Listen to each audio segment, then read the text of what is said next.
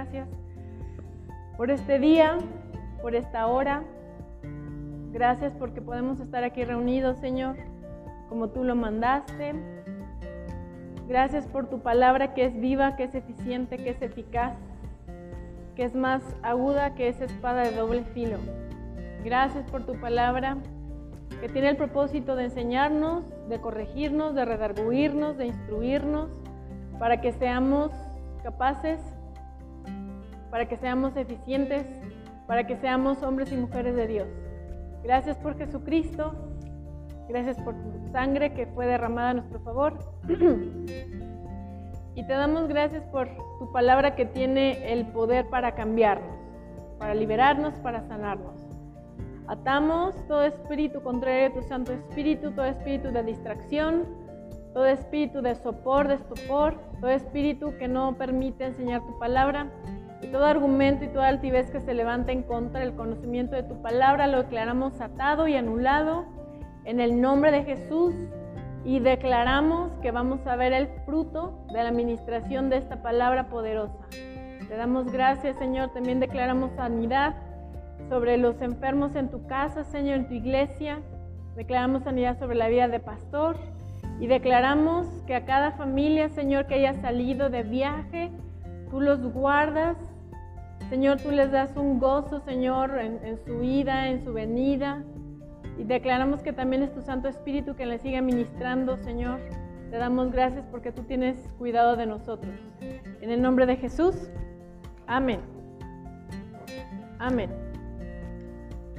Em, en el medio del espectáculo hay una forma de decir algunas, ah, cuando algún famoso es muy famoso y año tras año pegan los discos, año tras año pegan las películas, son famosos, tienen trayectorias de muchos años. Y de repente algo pasa en sus carreras, ya sea, regularmente son cosas como de tienen problemas em, con drogas, con dinero, los detiene la policía, los arrestan, este, pasan tiempo en, la cárcel y cuando regresan y, retoman su carrera y regresan como con un segundo aire, en inglés le llaman comeback. Es así como hizo un regreso espectacular, ¿no? Y es una tendencia que, seguido comentan este, los, periodistas de espectáculos que dicen, Robert Downey Jr.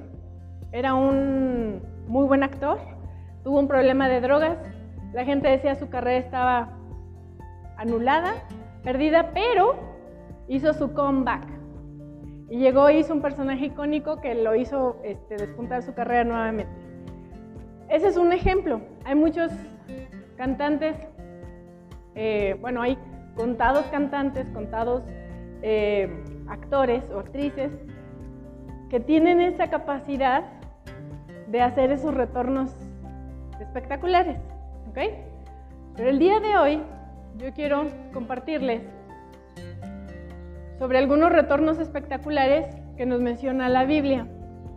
La Biblia está lleno de personajes como tú y como yo, seres humanos que se enfrentaron a situaciones bien reales, a debilidades bien reales, a pruebas bien reales, a pérdidas bien reales.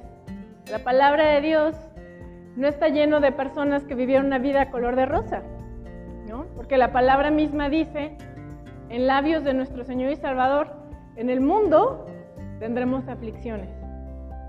¿Ok?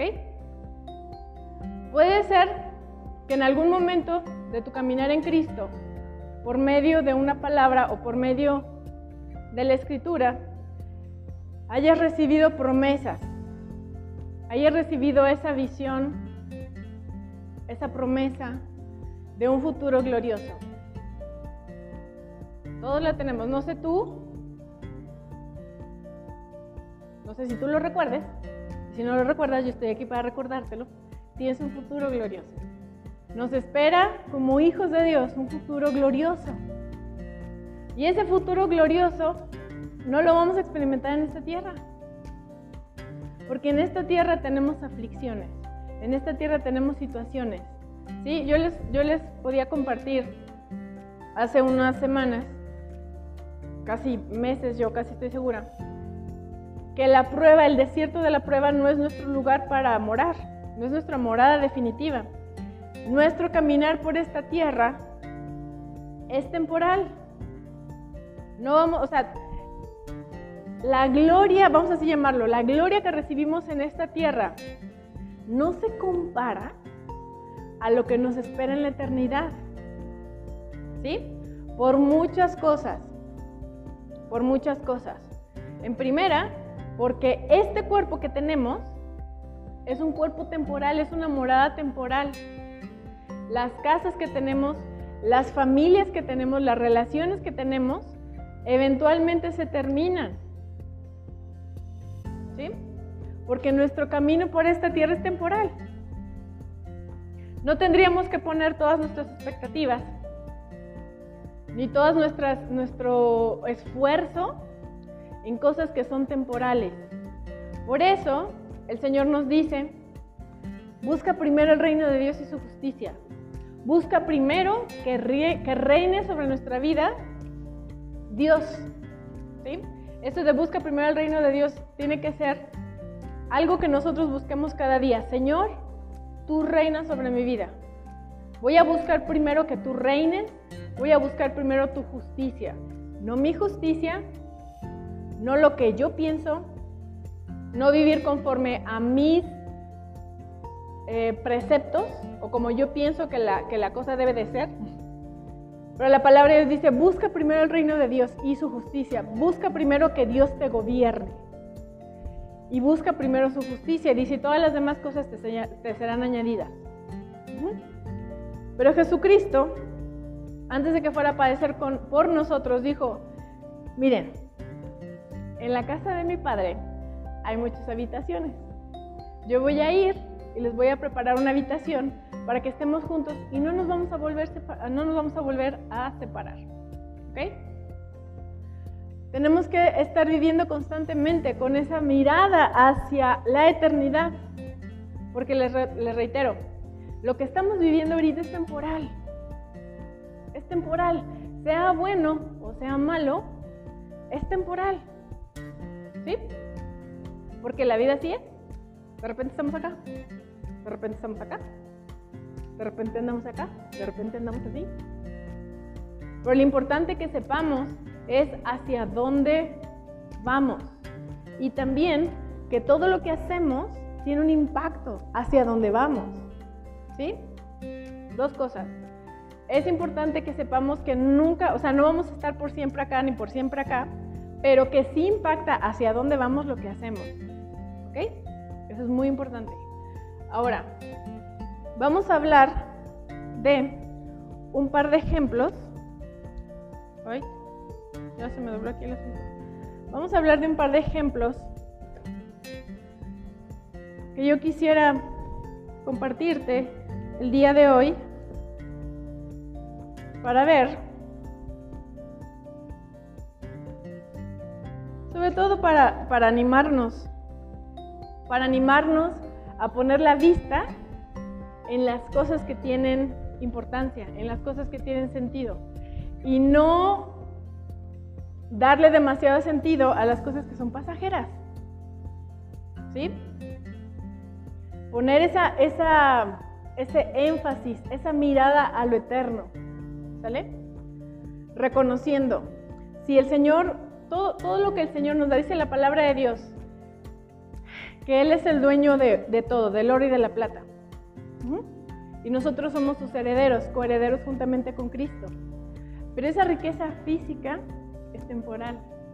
Es buena, la necesitamos. El reino de los cielos necesita, el evangelismo necesita tiempo, dinero y esfuerzo. ¿Sí? Pero nuestra vida no tiene que estar fundada en las cosas que tenemos. Nuestra felicidad no tiene que estar fundada en las cosas que no tenemos. ¿Ok? Porque el Señor en alguna ocasión nos dijo, eres mi hija, eres mi amada, tengo un propósito para ti. ¿Sí? Y te lo digo, ya sea que te lo haya dicho por medio de un profeta, por medio de su palabra, la realidad es que todos tenemos un propósito. Dios nos dio un propósito específico para vivir. Es una brújula hacia dónde tenemos que ir.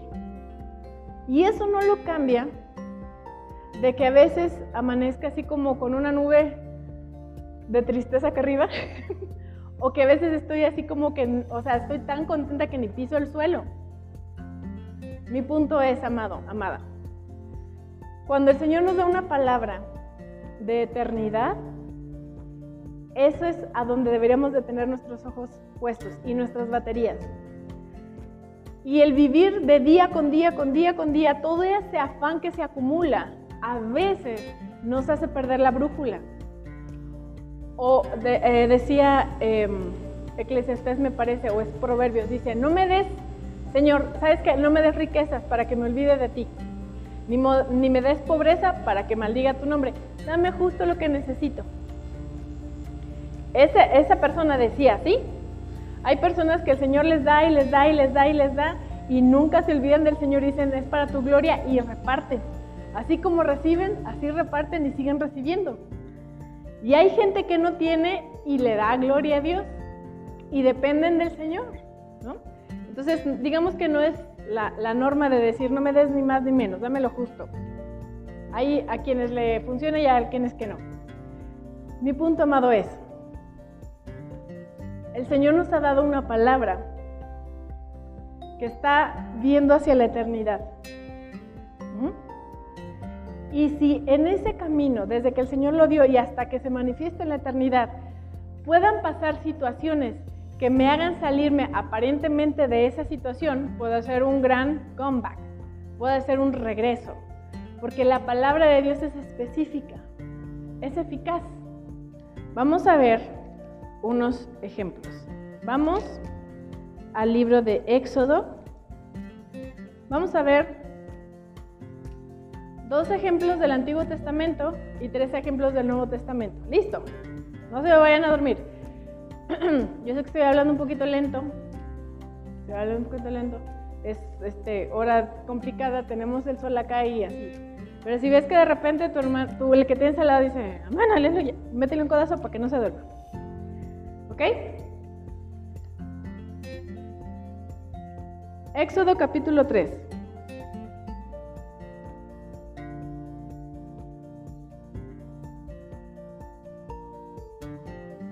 Versículos 6 al 10. Dice, dijo, perdón, y dijo, yo soy el Dios de tu Padre, Dios de Abraham, Dios de Isaac y Dios de Jacob. Entonces Moisés cubrió su rostro porque tuvo miedo de mirar a Dios. Dijo luego Jehová, bien he visto la aflicción de mi pueblo, que está en Egipto, y he oído su clamor a causa de sus extractores, pues he conocido sus angustias. Y he descendido para librarlos de mano de los egipcios y sacarlos de aquella tierra a una tierra buena y ancha, a tierra que fluye leche y miel, a lugares del cananeo, del eteo, del amorreo, del pereceo, del ebeo y del jebuseo. El clamor, pues, de los hijos de Israel ha venido delante de mí. También he visto la opresión con que los, los egipcios los oprimen. Ve por tanto ahora y te enviaré a Faraón para que saques de Egipto a mi pueblo, los hijos de Israel. ¿Ok? Esa es una palabra que Dios le estaba dando a Moisés. Dijo, mira, la situación política del pueblo de Israel está así. Ellos están siendo oprimidos por una megapotencia de ese entonces que era Egipto. Entonces él dice, ¿sabes qué? Yo he escuchado que mi pueblo está en aflicción, que los están tratando muy mal, porque inclusive los estaban matando y los tenían de esclavos. Entonces él dijo, yo he descendido para librarlos. Si fuera, yo me imagino que Moisés dijo, pues qué padre, de vino el Señor, porque dice, yo he descendido para librarlos. Y dice, los voy a llevar a la tierra que, fluye leche y miel, a un lugar donde moran una serie de tribus. Cananeos, Eteos, Amorreos, Fereceos, Hebeos y Jebuseos. ¿Son, ¿Cuántas tribus son? ¿Cuántas son? Seis. ¿Y el pueblo de Israel cuántos, cuántos pueblos son? Tribus de Israel, pero pueblo, imagínense, es uno contra seis, ahí tenemos una desventaja numérica. Pero luego Dios le dice, ve ahora y te enviaré a Faraón, el hombre más poderoso. Hagan de cuenta que yo me imagino que es como si Dios le hubiera dicho, ve y le dices a Putin que deje de ir, deje ir. ¿No? Ve y dile a John Biden. ¿Qué otra nación así? Ve y dile al líder de Corea del Norte. Ve y dile al presidente, bueno, el líder comunista de China. O sea, él era un civil, ¿ok? Ahora, primero dijo, yo he descendido, y luego le dijo, ve que yo te mando. Dice, ve ahora y te enviaré a Faraón para que saques de Egipto a mi pueblo. Moisés no era un líder. ¿Qué estaba haciendo Moisés? ¿Mm? Era pastor, pero ¿qué estaba haciendo en este momento? ¿Qué había pasado antes de esta situación? Él estaba viviendo, vamos a llamarle exiliado. Él había crecido en el palacio de Faraón, pero él mató a una persona y él estaba huyendo. Estaba huyendo de la justicia, vamos a llamarlo. ¿Sí? Estaba este, trabajando como con bajo perfil. Y sin embargo Dios le dice, ve a Faraón y sacas a mi pueblo. No fue, ve y saca a una persona, sino al pueblo de Israel, a la tierra que yo le prometí, que por cierto te comento que está habitada por otras seis grandes tribus. Pero cuando Dios se lo dijo a Moisés, eso ya había pasado. Desde la perspectiva divina, Dios ya lo había visto que estaba ya hecho. Por eso le dijo, ve y te envió para que lo hagas. Ya estaba hecho. ¿Sí? Era una tarea. Imagínate que el Señor te dijera, ve y te presentas delante de esta persona. ¿Qué harías tú? Si te dijera, ve y preséntate delante del presidente de México. ¿Qué harías? ¿Cuál sería tu plan de acción?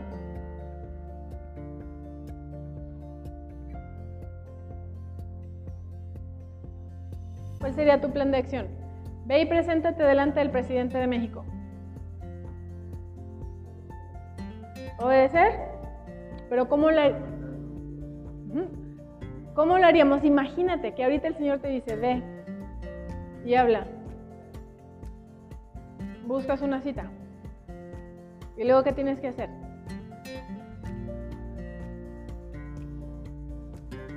Prepararse políticamente para hablar.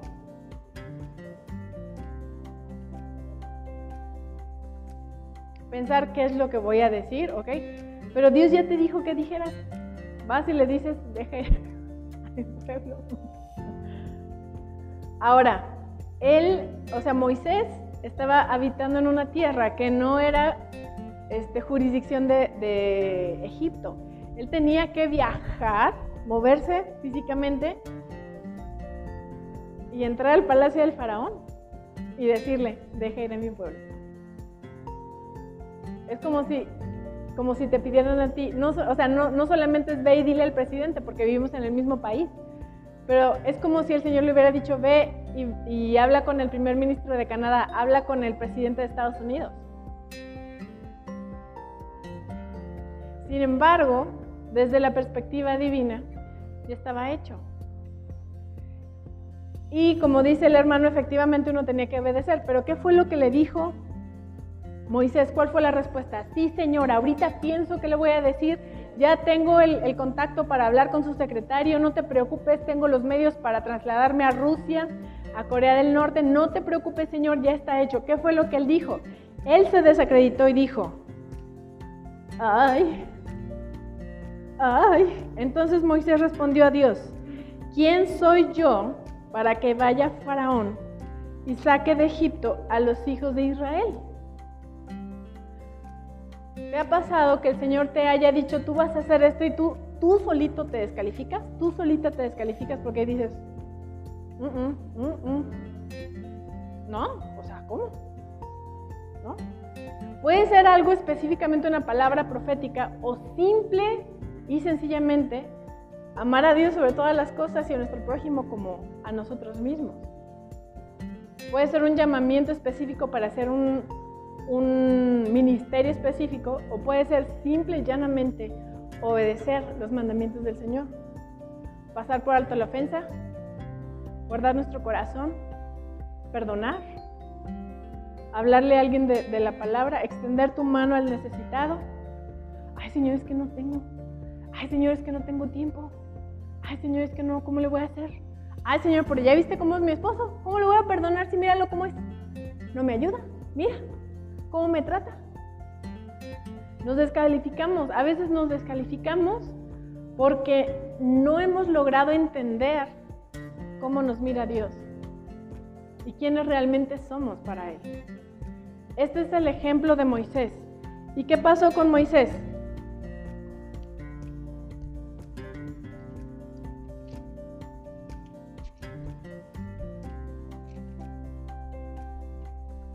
¿Qué pasó?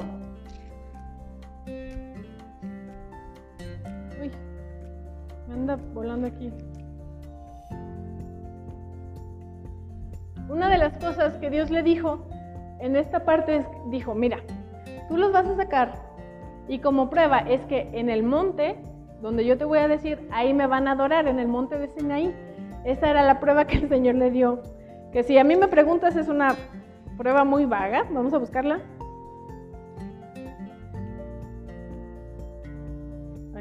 Permítame, permítame.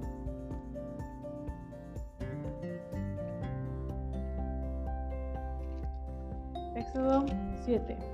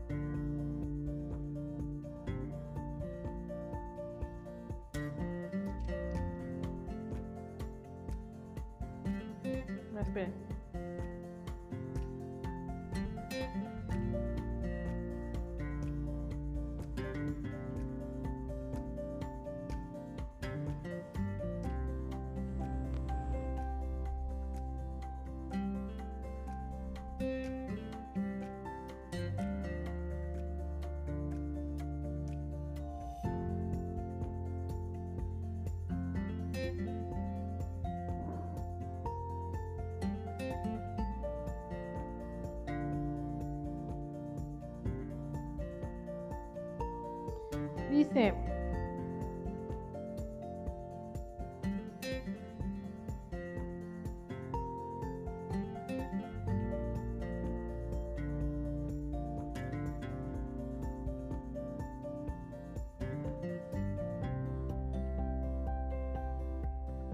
aquí estamos, en el 18, 3.18.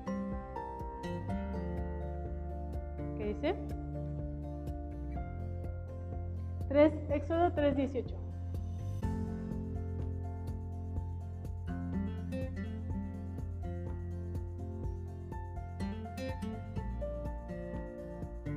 Perdón, perdón, es el 12. 3:12. Dice, y él respondió, ve, porque yo estaré contigo y esto te será por señal de que yo te he enviado. Cuando hayas sacado de Egipto al pueblo, serviréis a Dios sobre este monte. O sea, cuando, cuando han habido personas que le han pedido pruebas como, ¿no se acuerdan? Que Gedeón le dijo, Señor, dame una prueba que, que tú vas a estar conmigo. Si yo pongo este, esta piel y se llena de rocío, o sea, algo como más tangible. Pero el Señor dijo, sácalos, mira, esta es tu prueba, esta es tu garantía. Cuando hayas sacado al pueblo de Egipto, serviréis a Dios sobre este monte.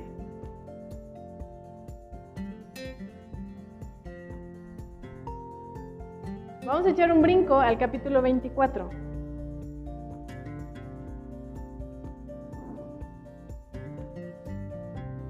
Y dice, 24.1, si tienen título sus Biblias, ¿qué dice ahí?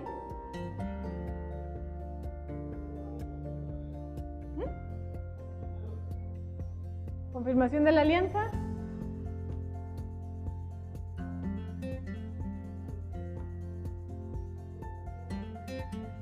Moisés y los ancianos en el monte Sinaí. Dice, dijo Jehová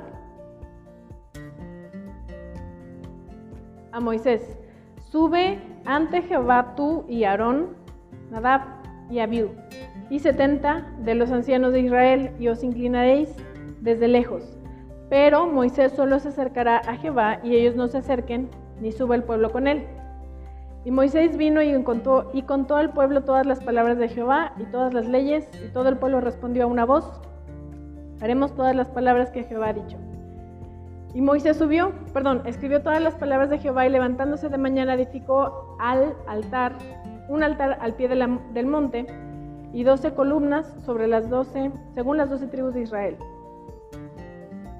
Y luego dice, en el 8, entonces Moisés tomó sangre y roció sobre el pueblo y dijo, he aquí la sangre del pacto que Jehová ha hecho con ustedes sobre todas estas cosas. Y luego el 12 dice, Jehová le dijo a Moisés, sube a mi monte y espera allá, y te daré las tablas de piedra y la ley y mandamientos para que he escrito, perdón, para enseñarles. Esto es un resumen súper resumen de lo que sucedió. Dios le estaba diciendo a Moisés, te he comisionado para esta tarea que en ojos de Dios ya estaba hecha.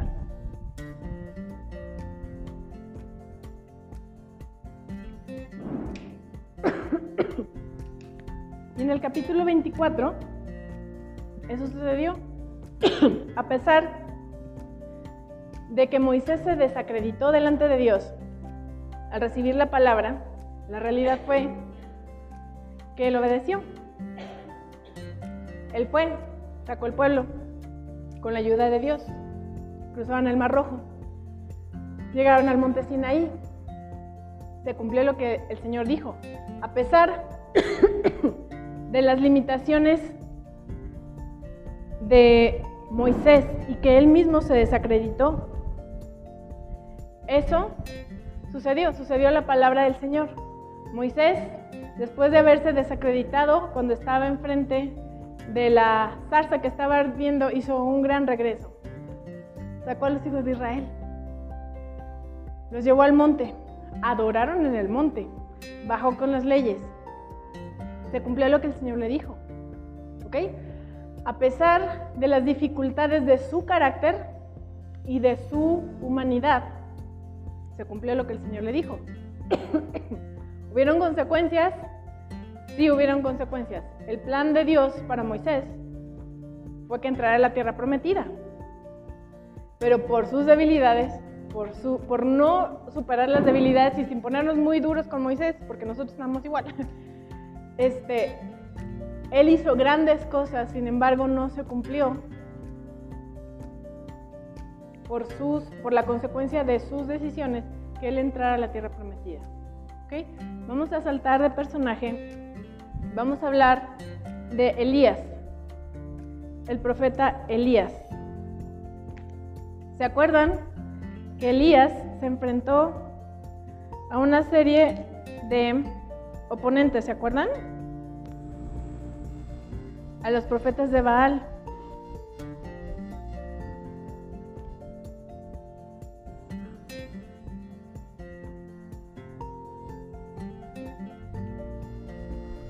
¿Y qué fue lo que le dijo? O sea, el Señor específicamente le dijo que fuera a hacerle frente a los profetas de Baal.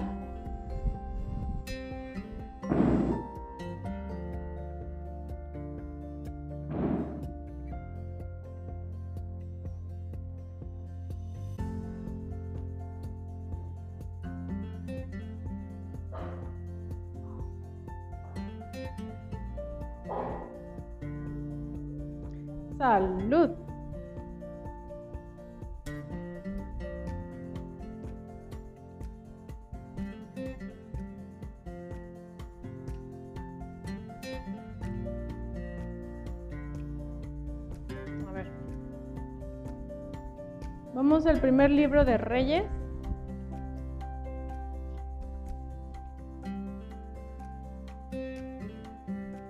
Capítulo 18.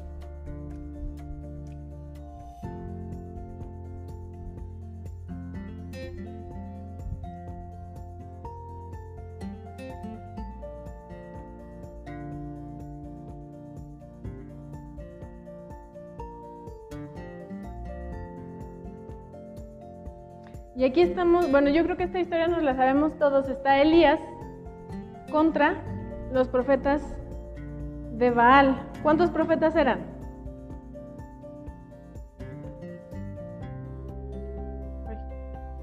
¿Cuántos profetas eran? ¿Quién se acuerda?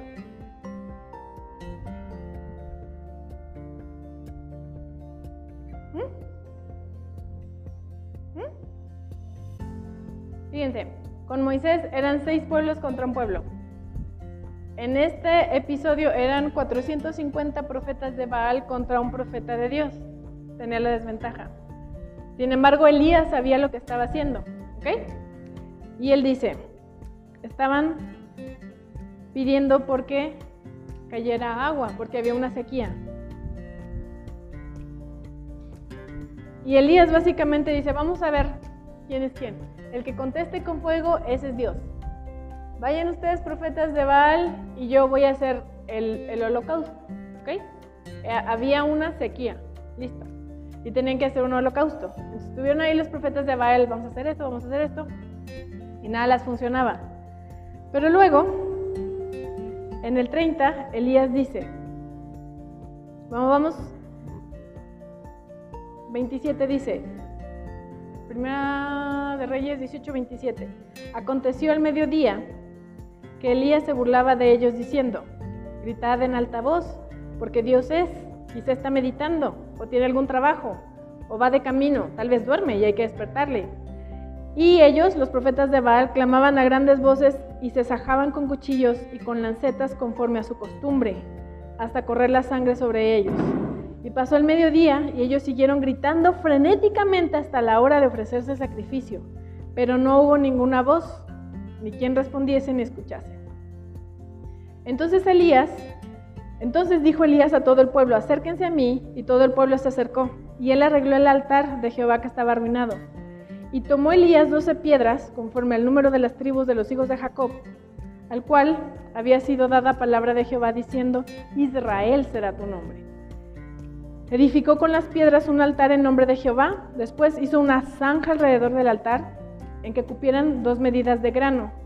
Y preparó la leña y cortó el buey en pedazos y lo puso sobre la leña. Listo.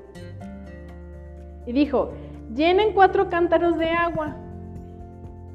Imagínense, si era sequía, ¿cuál era el bien más preciado? Era, o sea, habían pasado, habían pasado un creo que fueron tres años, si, si no me falla la memoria. Había pasado mucho tiempo desde que no había caído agua. Y dijo, llenen cuatro cántaros y derrámenla sobre el holocausto y sobre la leña. Ahora, el holocausto se tenía que prender, tenía que arder. ¿Para qué lo moja? ¿No? Háganlo otra vez. Y otra vez lo hicieron. Dijo, háganle una tercera vez. Y lo hicieron una tercera vez. De manera que el agua corría alrededor del altar y también se había llenado la zanja. Cuando llegó la hora del sacrificio, de, perdón, de ofrecer el sacrificio, se acercó el profeta y dijo, Jehová, Dios de Abraham, de Isaac y de Israel, sea hoy manifiesto que tú eres Dios en Israel y que yo soy tu siervo y que por tu mandato he hecho todas estas cosas. ¿Estaba él trabajando de su propia inspiración? No, yo no he visto un versículo que diga, y se abrió los cielos y el Señor le dijo, Elías, ve y haz esto. O sea, él dijo, yo estoy haciendo estas cosas porque tú me lo mandaste. Respóndeme Jehová, respóndeme para que conozca este pueblo que tú, oh Jehová, eres Dios. Y que tú vuelves, y que tú vuelves a ti el corazón de ellos. Dice entonces cayó fuego de Jehová y consumió el holocausto, la leña, las piedras, el polvo y aún lamió el agua que estaba en la zanja. ¿Ok? Ahora imaginemos, nuevamente imaginemos el cuadro. 450 contra 1. Y era el clímax del día, ya estaban, habían estado los profetas haciendo sus ritos para que cayera fuego. Y cuando Elías habló eso, ¡pum! cayó fuego del cielo. Imagínense qué espectacular que tú le pidas al Señor algo y responda así, de esa manera. Entonces, en el, en el primer ejemplo, Moisés estaba en un punto bajo cuando habló con Dios. Él solito se desacreditó. Sin embargo, vemos que el Señor lo llevó a que hiciera grandes obras, lo que él esperaba, que sacara al pueblo de Dios y lo metiera en la tierra prometida. Con Elías, el Señor dijo, vas a hacer esto, que haya una demostración poderosa de que yo soy, no Baal. Elías estaba en la cima, estaba, o sea, fue un profeta muy, vamos a llamarlo productivo, porque el Señor hacía grandes cosas a través de él.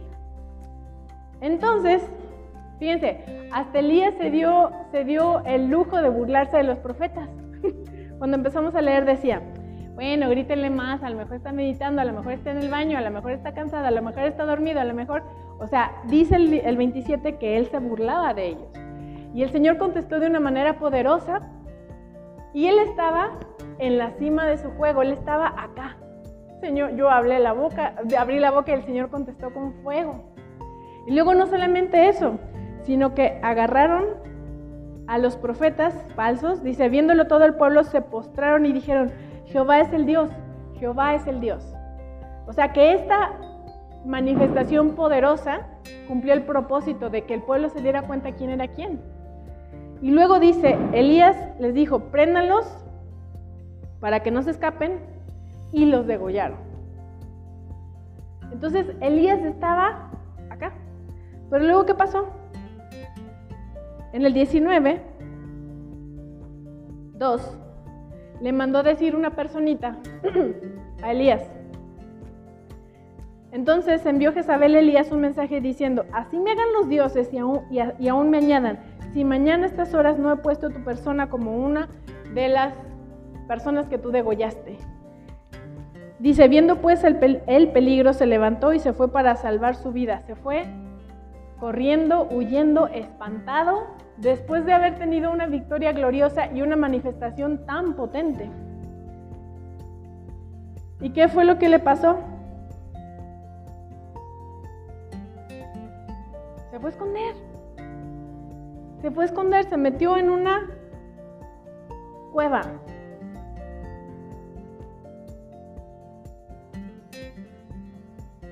Y lo encontró el Señor ahí. Vamos al versículo, perdón, al capítulo 19. Y el Señor fue a buscarlo donde estaba él escondido y le dijo en el 11, le dijo el Señor, sal fuera y ponte en el monte delante de Jehová.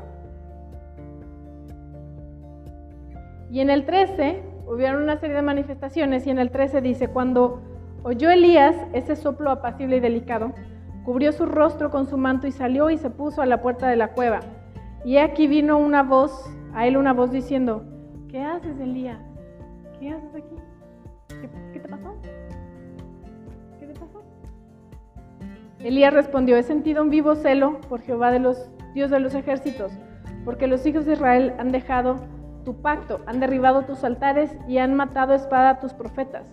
Y solo yo he quedado y me buscan para quitarme la vida. Pero fíjense, ¿cuál fue la palabra, la respuesta del Señor? Ve, vuélvete por tu camino, por el desierto de Damasco y llegarás, y fíjense, le dice, ungirás, ungirás a eh, Asael por rey de Siria, a Jehú, hijo de Nimsi, ungirás por rey sobre Israel, a Eliseo, hijo de Zafat, a Abel Meola ungirás para que sea profeta en tu lugar. Él no había terminado.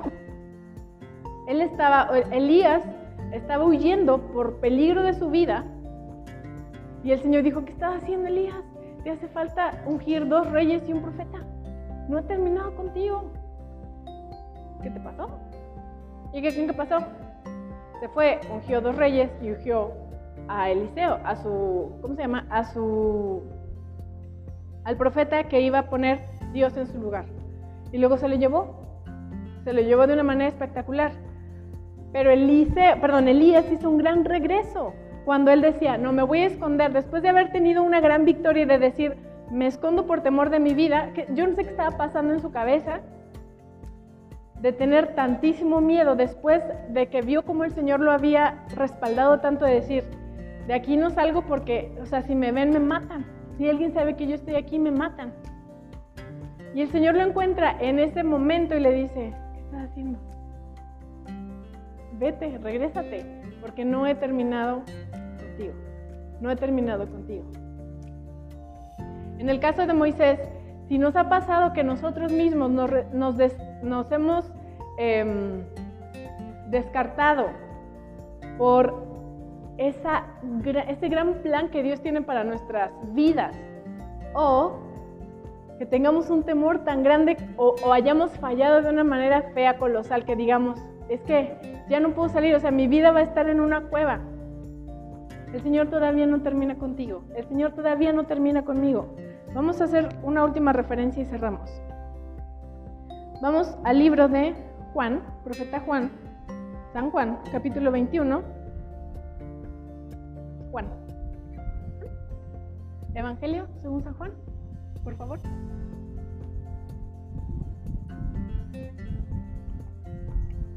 Evangelio según San Juan, capítulo 21.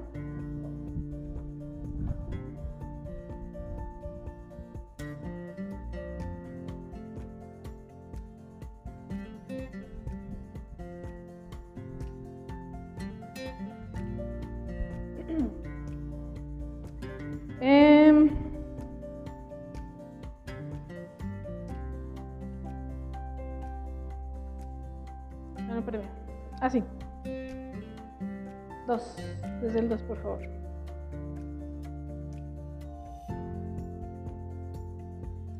Esto es después de que Jesús había sido crucificado. Las mujeres ya lo habían visto, lo habían comunicado, pero sus discípulos no lo habían visto. Entonces dice, estaban juntos Simón Pedro, Tomás, llamado el Dídimo, Natanael, el de Canaán de Galilea, los hijos de Zebedeo y otros dos discípulos otros dos de sus discípulos.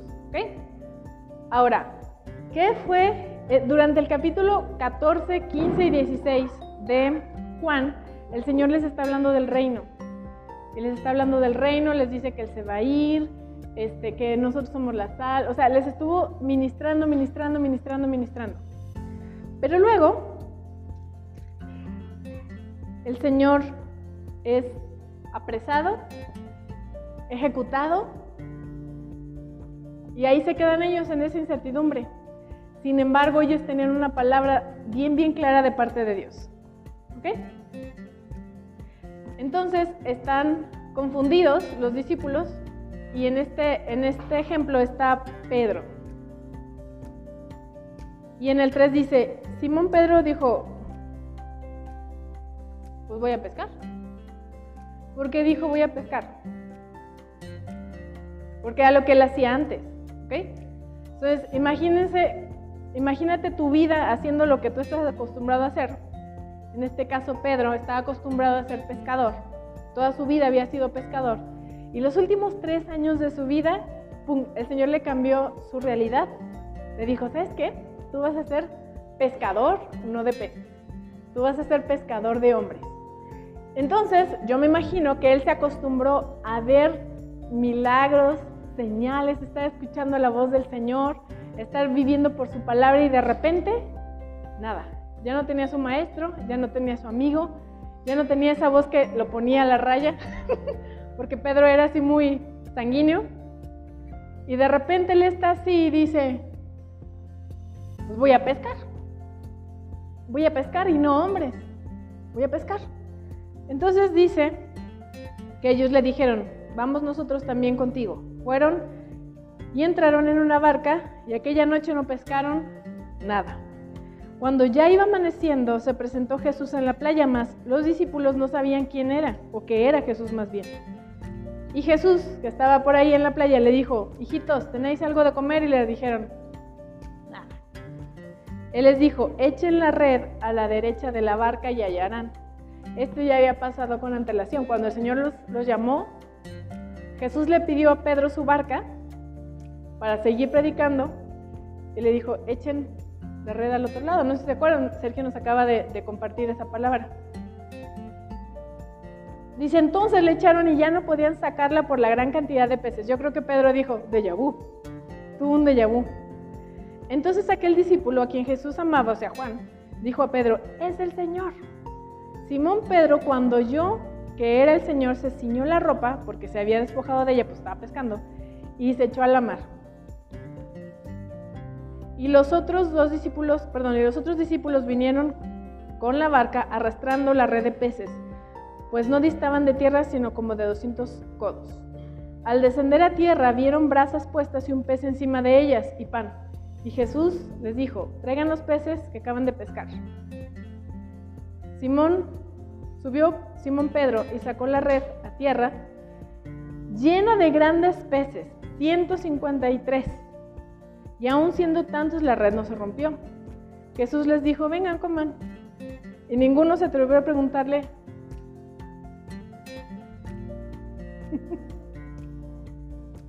¿Y tú?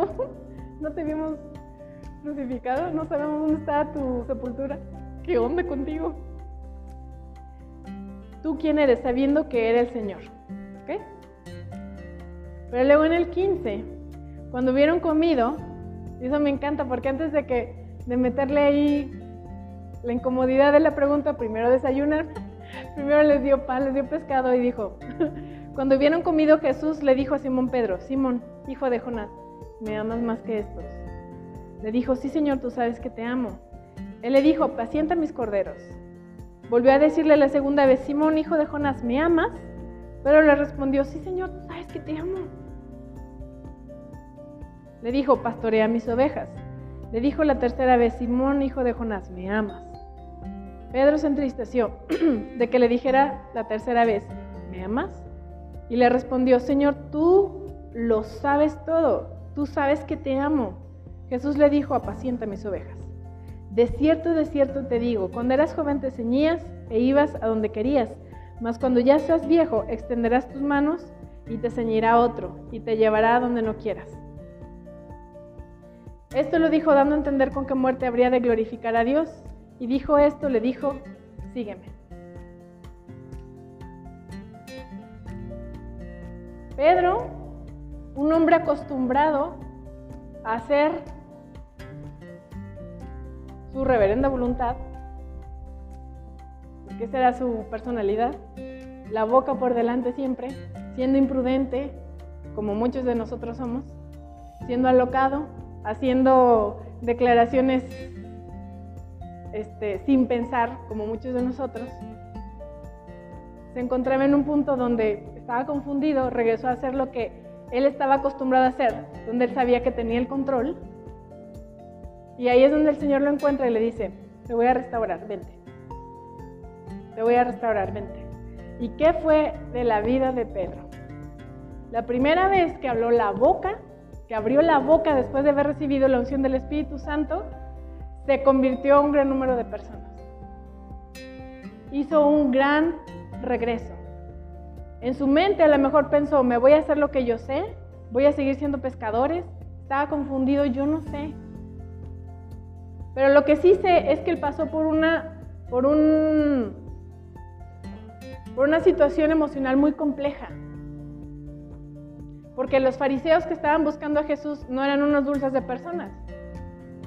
Y no nada más era ir por el maestro. Yo, creo que ellos llegaron a, a pensar, pues este es un movimiento, no nada más se van a ir por la cabeza se van a ir por todos nosotros. ¿Qué va a ser de mi, de mi esposa? ¿Qué va a ser de mis hijos? ¿Qué va a ser de mi vida? ¿Qué va a ser de mi hermano Andrés? ¿Qué va a ser, o sea, qué va a ser de nosotros? Este es una, un ejemplo de algo que te puede pasar a ti o que me puede pasar a mí, o a lo mejor ya lo estás experimentando, o a lo mejor lo vamos a experimentar más adelante. De que la, el estrés de la vida, el estrés del afán, nos confunda de lo que de las palabras que el Señor nos dijo. Porque Pedro le dijo, "Yo nunca te voy a te voy a dejar, yo te voy a seguir." Y a lo mejor de nuestro corazón sincero le decimos, "Señor, hasta las últimas consecuencias. Señor, yo quiero todo contigo. Señor, aquí está mi vida, yo me rindo." ¿Cuántas veces hemos dicho, "Me rindo" y seguimos haciendo lo que nosotros queremos? Pero el Señor no se enoja con nosotros. No nos dice, ves, eso es un mentiroso, no es cierto lo que me está diciendo. El Señor tiene compasión de nosotros porque nos ama. Porque nuestra identidad está primeramente en Él. Una cosa es que tengamos eh, eh, bajones, que tengamos actitudes que sean desagradables al Señor, pero nuestra esencia, lo que nosotros somos, es que somos hijos de Dios. Pedro hizo un gran regreso después de que él se había descalificado a sí mismo otra vez, volviendo a hacer lo que él sabía hacer. Pero el Señor le dijo, apacienta mis corderos, apacienta mis ovejas y sígueme. Y Pedro hizo un gran regreso. Y obviamente el regreso más glorioso pues fue Jesucristo. Jesucristo, el Hijo de Dios, la imagen perfecta de Dios mismo, Padre, Hijo, Espíritu Santo, en un envase de ser humano, lleno de compasión, lleno de amor, lleno también de disciplina, porque nosotros lo necesitamos, lleno de gloria, despojado. Él, se despojó de, sí mismo para, vivir a morar, para venir a morar como uno de nosotros, enseñarnos el camino al Padre. Y su propósito era ser el Cordero, que fuera sacrificado para volver a reunirnos con Dios. Ese era su propósito. Te, repito, tú y yo tenemos un propósito específico. Tenemos un propósito para operar como hijos de Dios, pero también el Señor tiene un plan y un una tarea específica para ti. Para nosotros como cuerpo de Dios, pero específicamente para ti, Dios tiene un plan y tiene una asignación específica para ti y para mí. Sellada. Y el Señor, cuando lo dice, es porque ya lo vio hecho. Porque Él es el gran yo soy, porque el cielo y la tierra pasará, pero sus palabras no van a pasar. Si el Señor te unjó como profeta, el Señor lo creyó. Si el Señor te dio la doble porción, por la doble porción, porque la ocupas. si te dio una unción de trompeta, porque la ocupas.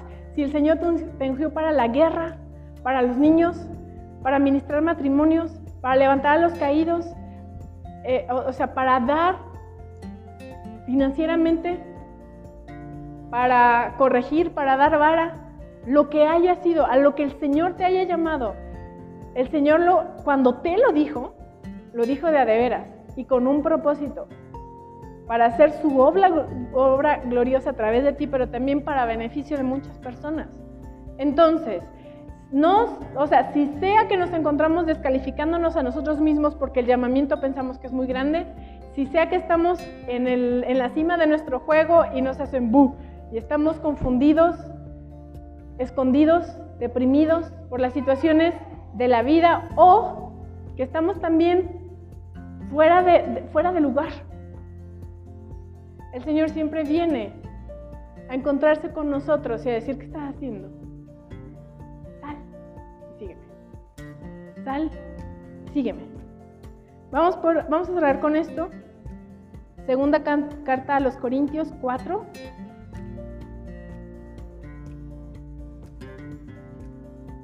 Siete.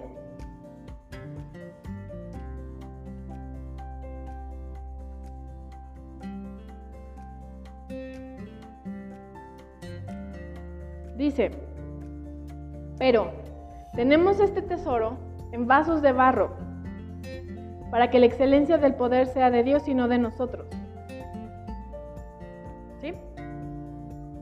Si cuando abres tu boca se levantan las, los techos, pues gloria a Dios, pero no es por ti. Si tenemos gracia para predicar, gloria a Dios, la gracia no es tuya, es del Señor. Qué hermoso instrumento eres en manos de Dios. Qué hermoso, qué perfecto, porque es un reflejo de Dios. Pero todo lo recibimos de Él. Dice que estamos atribulados en todo, mas no angustiados, en apuros, mas no desesperados, perseguidos, mas no desamparados, derribados, mas no destruidos, llevando en el cuerpo siempre todas, por todas partes, la muerte de Jesús, para que también la vida de Jesús se manifieste en nuestros cuerpos. Porque nosotros que vivimos siempre estamos entregados a muerte por causa de Jesús, para que también la vida de Jesús se manifieste en nuestra carne, de manera que la muerte actúe en nosotros y en ustedes la vida. ¿Te regresas al 6, Memo, por favor? Entonces, Amado, vamos a cerrar con esto. Yo nos animo a que nos animemos. Hay que echar memoria. ¿Qué es lo que el Señor te ha mandado hacer? algo específico o algo de su palabra que nos está diciendo, que nos incomoda el Espíritu Santo que tenemos que hacer y que no hemos hecho, por lo que tú gustes y mandes. Pero el Señor nos ama tanto que nos encuentra en nuestro momento de debilidad para decirnos, ¿qué estás haciendo? Vuélvete, vuélvete, sal de ahí, vuélvete, regrese al camino. El Señor nos ha estado eh, ministrando sobre nuestra identidad. Yo creo, porque andamos medios confundidos, en nuestra identidad como hijos de Dios, en nuestra identidad como una iglesia guerrera. Y con cosas bien prácticas sobre el perdón, sobre la oración, ¿sí? Con cosas bien prácticas sobre nuestra condición espiritual. Pero si nosotros escuchamos y no hacemos, ¿qué hubiera pasado si Moisés le hubiera dicho al Señor, no, no, no, no, no, no, no, no, Señor? ¿Qué hubiera pasado si Elías está escuchando al Señor y dice, sal? No, no, no, no, no. ¿Qué hubiera pasado si, si Pedro le dice, echa la red? No, no, no, no, no, no, no. Tenemos que escuchar para hacer. Y si el Señor nos está incomodando por medio de su Santo Espíritu a hacer lo que tenemos que hacer, pongamos oído, amados. Porque Dios que mandó de las tinieblas, que de las tinieblas resplandeciera la luz, es el que resplandeció en nuestros corazones para iluminación del conocimiento de la gloria de Dios la paz de Jesucristo, quien hizo el más glorioso comeback de toda la historia. Él regresó de las, tinieblas, él regresó del sepulcro, de la muerte para darnos vida y para darnos vida eterna. Pero también para que nuestro peregrinar hasta que nos encontremos en esa gloriosa eternidad, hagamos su voluntad. Ligeros, ligeros, viviendo como Él nos enseñó que viviera. Vamos a ponernos de pie.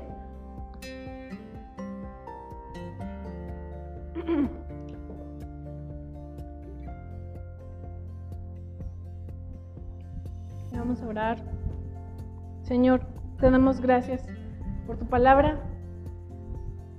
Gracias por encontrarnos en nuestra necesidad. Tú tienes compasión de nuestras debilidades. Tú experimentaste como, como un hombre todas las cosas que nosotros experimentamos, todas las cosas que nos duelen, que nos confunden, que nos atemorizan, Señor, tú las conoces todo. Señor, pero nuevamente como estábamos cantando, Señor, declaramos que tú eres más grande que toda prueba, más grande que toda confusión, más grande que todo conflicto, más grande que todo eh, complejo, Señor. Gracias porque entendemos que tú has estado ministrando tu palabra para afianzarnos en nuestra identidad como tus hijos, para que operemos como iglesia de Cristo, para que operemos como tus hijos. Señor, declaramos derribado, destruido, inoperante ese espíritu de orfandad que sigue operando en el nombre de Cristo Jesús. Cualquier manifestación de ese espíritu de orfandad lo declaramos anulado en el nombre de Cristo Jesús. Anulado en el nombre de Cristo Jesús. Declaramos que perdonamos toda ofensa que hayamos recibido de nuestros padres, toda ausencia que hayamos experimentado de nuestros padres, todo rechazo. Dice tu palabra, Señor, que, que acaso puede una madre no compadecerse del hijo de su vientre. Tú dices, aunque ella se olvide, aunque ella no tenga compasión con todo, yo no te dejaré. Tú dices que nos tienes grabados en la palma de tus manos y nos has llamado tus hijos, Señor. Padre, yo te pido, Señor, que sobre cada uno de nosotros que estamos aquí reunidos, sea tu Santo Espíritu ministrando poderosamente, Señor, esa identidad que recibimos por medio de Jesucristo como hijos tuyos, como tu familia, y que somos, Señor, no solamente tuyos, sino también que nos tenemos unos a otros, que tú nos has constituido como familia en Cristo. Señor, derribamos toda división, toda crítica, toda murmuración, Señor, toda em, espíritu que hace juzgar al hermano, Señor, lo declaramos anulado, declaramos que no opera en este lugar, que nosotros estamos operando, Señor, bajo tu Santo Espíritu y que hay esa, esa fuerza de hermandad basada en el amor de tu Santo Espíritu, Señor. Te damos gracias en este día, Señor, gracias porque nos sigues instruyendo, nos sigues ministrando, Señor, para que se haga tu obra. También te pido, Señor, que tú traigas a nuestra memoria la palabra específica, el ministerio específico, la obra específica que tú nos has hablado, Señor. Tú le has dado dirección bien concreta, Señora, a algunos de los hermanos aquí, Señor. Y los que no han recibido tu palabra, también te pido, Señor, que tú lo ministres, que sepamos justamente lo que tengamos que hacer, que podamos encontrar, Señor, encontrarnos contigo y que tú nos des la dirección, Señor, para lo que tú quieres que nosotros hagamos.